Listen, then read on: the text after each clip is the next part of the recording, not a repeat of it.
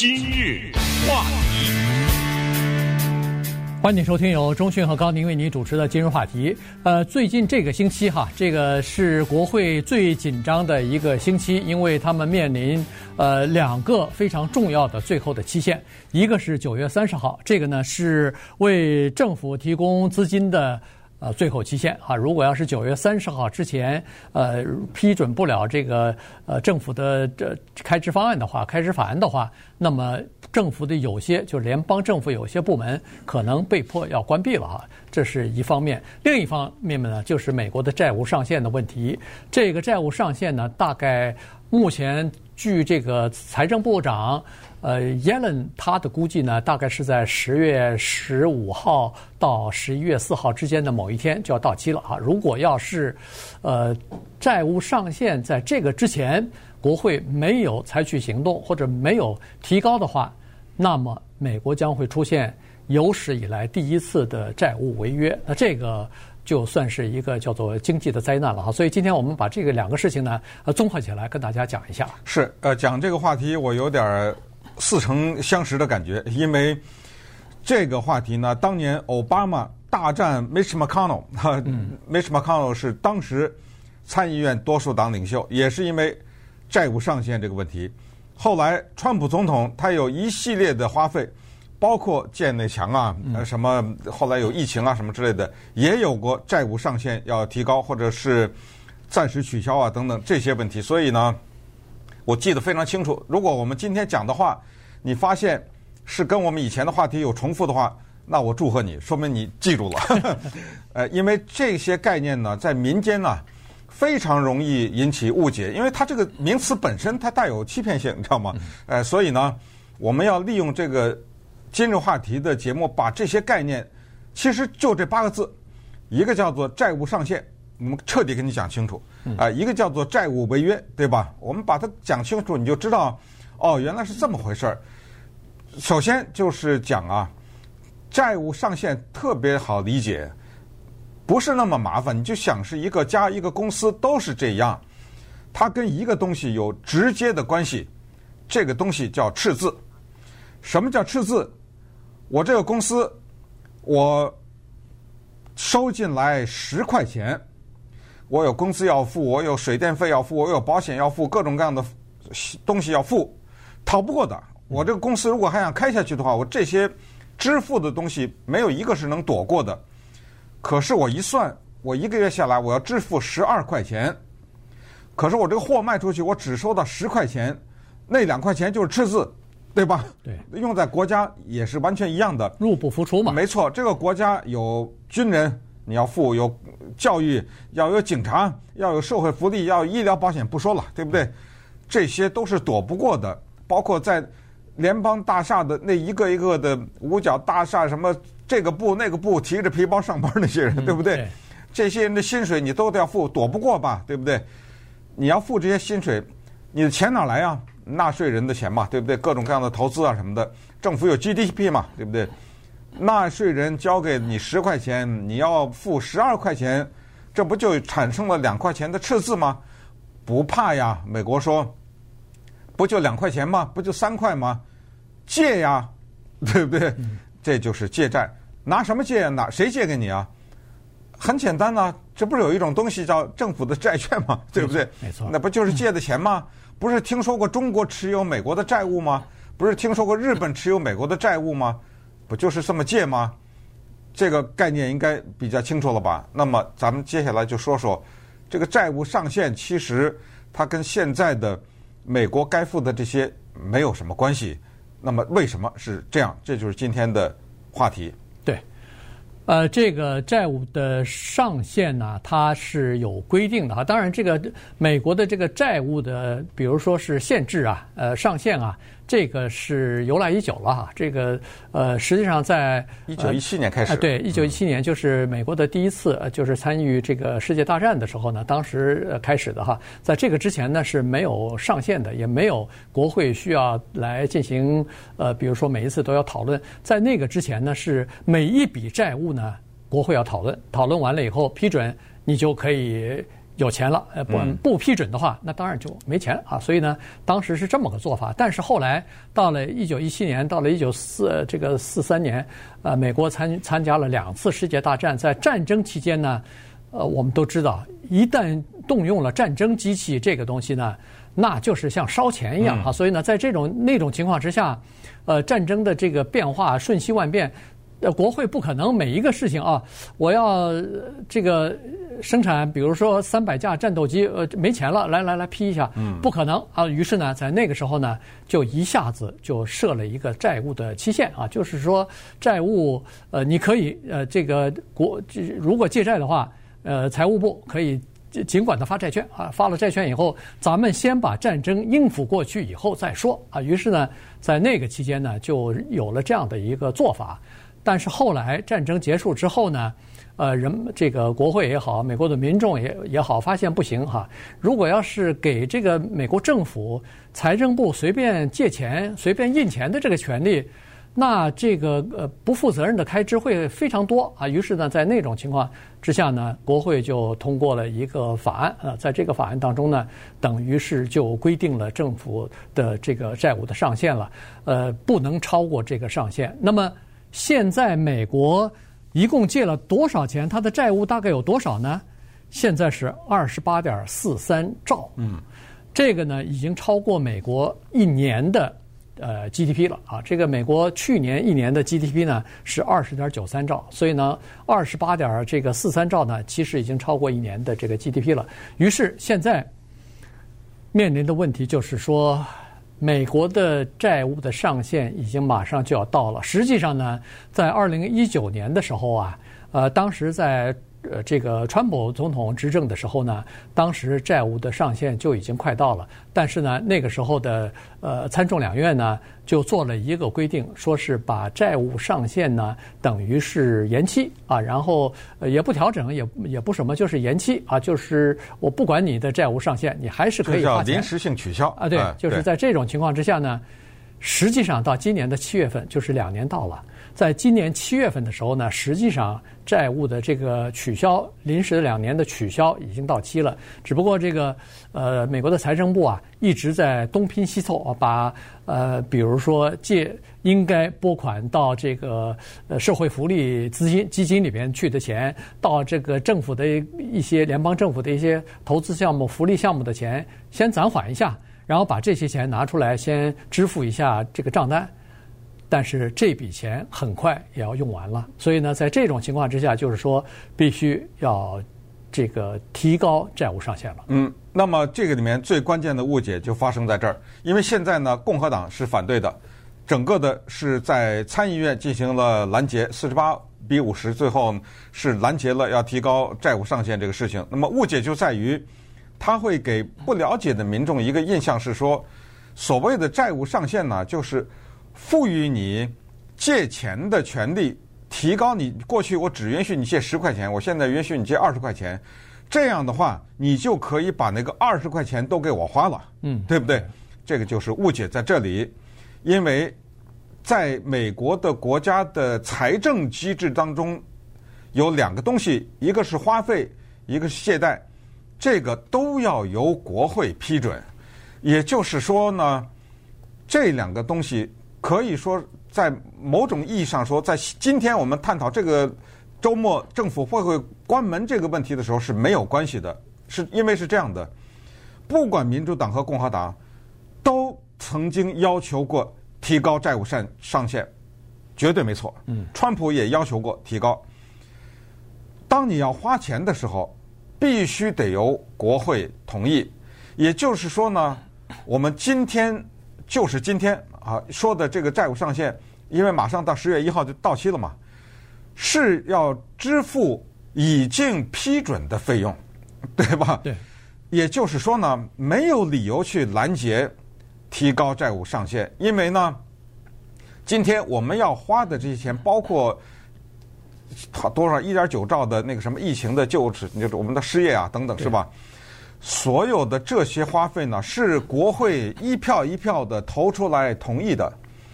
我同意你花十块钱。现在我们要干嘛呢？我们现在要支付这些已经同意的支出，所以必须得支付，不支付就变成了债务违约，不是吗？对，对不对？对。一会儿我们再讲，当债务违约发生的时候，美国历史上从来没发生啊。如果这个事儿发生的时候，就是我答应付这个钱，我不付的话，那个灾难性的后果是什么？咱们一会儿再说。那么，所以呢，在这里跟那个债务上限是一点关系都没有。你必须得把你答应的钱先给我付了。那为什么共和党反对提高债务上限呢？啊，他是因为他绑架了这个东西，他要。获取另外一个，就是我们知道共民主党现在在提出来什么基础建设这些预算呐、啊，这个是花费啊。这个时候就来了，民主党我要花钱了，我要盖桥梁什么，我要有家庭方面的健保啊、环保啊等等，这方面的还有疫情啊等等，所有的这些呢都是花钱了。钱哪来？当然是要涨税，这都是包在那一大堆花费当中的提案当中的。那么共和党真正的目的是要拦截。你涨税的这些东西，所以我用的是不提高你债务上限呢，去不让你那个通过。可是，在这个过程当中，他伤到了以前已经答应的这个东西，有可能导致债务违约。如果导致的话，共和党会说：“哎，你看看谁导致的？拜登导致的，对不对？”对。哎，稍等会儿我们再看看这背后的一些操作。今日话题。欢迎继续收听由中讯和高宁为您主持的今日话题。现在国会正在讨论的问题呢是这个开支法案啊，这个呃，它有两个，民主党呢它有两个东西要通过。第一个呢就是叫做基础设施的开支法案啊，美国这个基础设施开支法案呢大概是一兆元左右。这个法案呢，民主党和共和党都同意了，所以这个法案没有问题。有问题的是第二个，第二个呢，民主党说这个基础建设基础设施法案啊是两部分，一部分是基础设施，另外一部分呢叫做这个呃社会开支法案啊，社会福利的开支法案。那这个法案里边呢，包括的东西就多了哈，呃，当然钱就更大了，三点五兆。这个法案里头呢，包括比如说应为了应对现在的气候变迁，所以必须要发展能源，呃，这个干净能源、再生能源。然后呢，因为发展了再生能源，所以创造了很多的就业机会。那发展再生能源的钱哪儿来呢？给富人加税，然后要给这个呃中低收入的人呢更多的福利，包括什么社区学院免费啊，这个呃在学龄前的儿童呃给补贴啊等等哈，这个里头的呃包罗万象非常多，你可以想象三点五兆呢，所以呢这个现在的问题就出在这个地方，三点五兆，共和党说坚决不能同意，这个叫做无效和这个过度的扩张和花钱。您这还得了啊！我给你开个三点五亿、三点五兆，您这花起钱来像流水一样，不行，我们没这个钱。呃，美国现在经济也不是那么好，再加上就是这个疫情的关系啊什么的，我们受的影响非常大啊。这没那么多钱给你开在这个。关键是你不能让有钱人出这个钱啊！对，哎，是这也不能高涨税啊，对不对？共和党是坚决反对，民主党里边在参议院里边呢也有两位参议员反对，所以呢，这个呢在呃。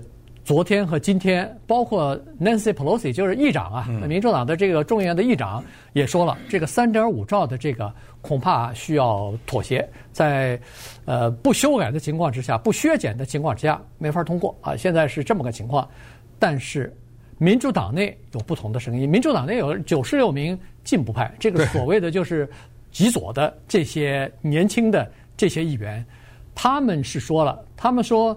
如果民主党不通过这个第二个就是三点五兆的这个社会开支法案的话，对不起，你那个第一个基础建设的 法案我也不能通过，我我就不投赞成票。于是呢，这就出现僵局了。这个就是民主党内有这个呃进步派和呃中间偏右的或者是中间派的分歧，共和党是说了好。你不管怎么样，你民主党内如果协调好了以后，把这两个方方案都通过了，行，你通过不不经过我们共和党的支持你也通过没问题。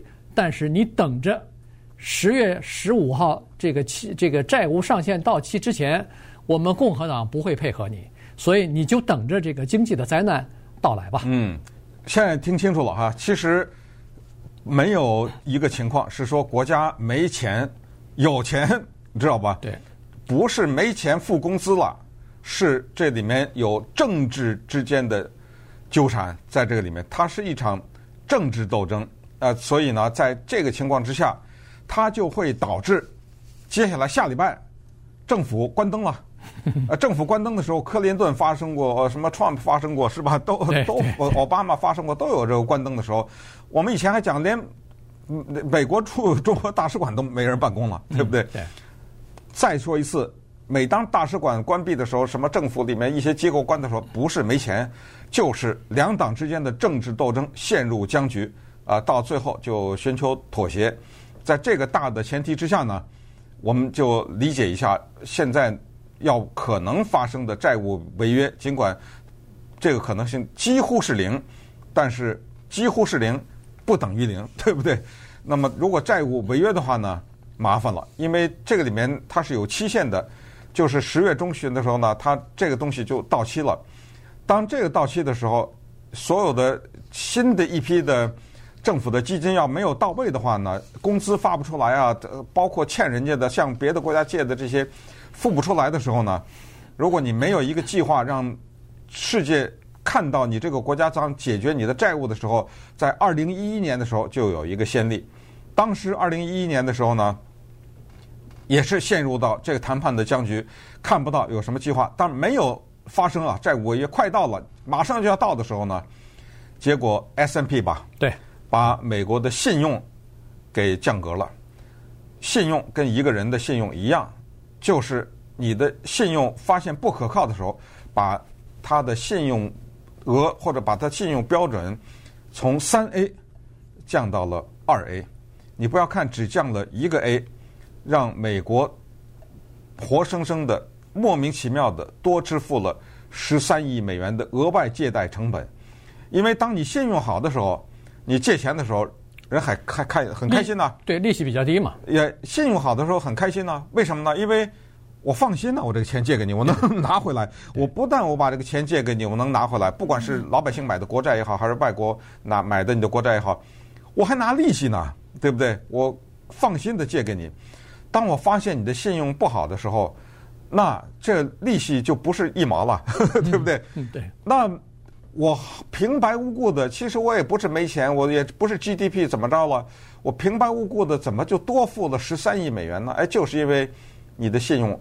被降格了，所以呢，这个就是一个问题。还有就是你，你想一想，当债务违约的时候，到期你不还钱的时候，那全面的恐慌啊，没错，对不对？没错。所以这个情况是断然不能发生。所有的这些跟那个债务上限是一点关系都没有。这就是这多少年前呢？一九多少年？就是 Gephardt Rule，就是那个对吧？Dick Gephardt，这就是那个。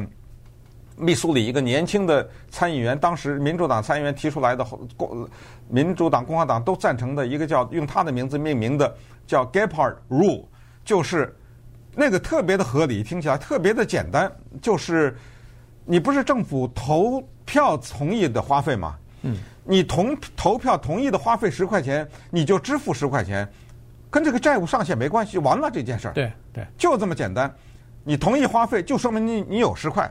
不管你是借也好，还是怎么也好，你必须得把这十块钱给我还了。这个叫 Gephardt Rule，Gephardt 的规则。现在有人提出来，包括共和党人，包括美国一些前总统的财务顾问呐、啊，或者是财政部副部长啊，什么这些人都说回到那儿去，嗯，对不对？对，别搞这么复杂。至于那些什么三点五，你不同意，那把它切割开来。对，你另外去玩那个游戏去。对。因为是这样子，在九十年代的时候呢，这个 Gephardt Gephardt Rule 呢，Rule 呢，它就逐渐的等于是没有人在遵循了啊。原因，呃，就是各种各样的原因吧。所以呢，现在就变成了这个情况。到了二零一一年的时候，呃，奥巴马碰到问题的时候呢，当时克林顿还给他出主意呢，哈，这个，呃。当时就搬出来美国的宪法第十四修正案，在第十四修正案的呃宪法当中是规定美国的债务的有效性是不能受到质疑的。也就是说，美国如果有债务的话，那么必须美国的国会必须有责任、有义务去偿还，不能说是因为任何的原因出现债务的违约啊，但它是这样的。但是现在因为国会之间的这个对立的情绪啊，两党对立和分裂越来越严重，于是今年的这个情况真的是呃不容小觑啊。如果要是呃什么标普五百或者是呃任何的一个评信信用评级机构，在这个时候又呃把美国的这个债务的评级呃这个降下来的时候呢，那美国呃付的这个冤枉钱就多了哈。当然，如果要是有史以来第一次出现债务违约的话，这不就变成恒大了吗？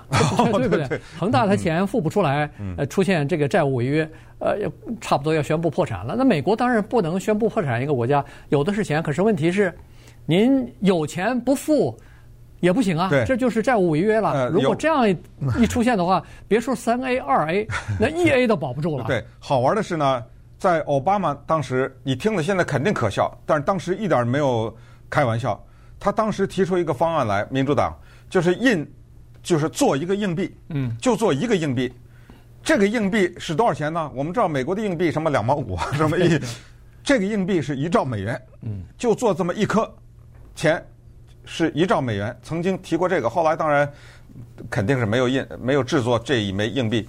但是这个后来也在美国历史上留下了这么一个算是玩笑了哈。但是当时你想紧张到这个程度，嗯，他就要行使他的权利，要制造这么一个。当然呢，还有一个情况就是这个情况呢，在美国的国会，因为现在需要六十，在参议院需要六十票，那民主党拿不到这六十票，那就是采取所谓核选项啊，nuclear option。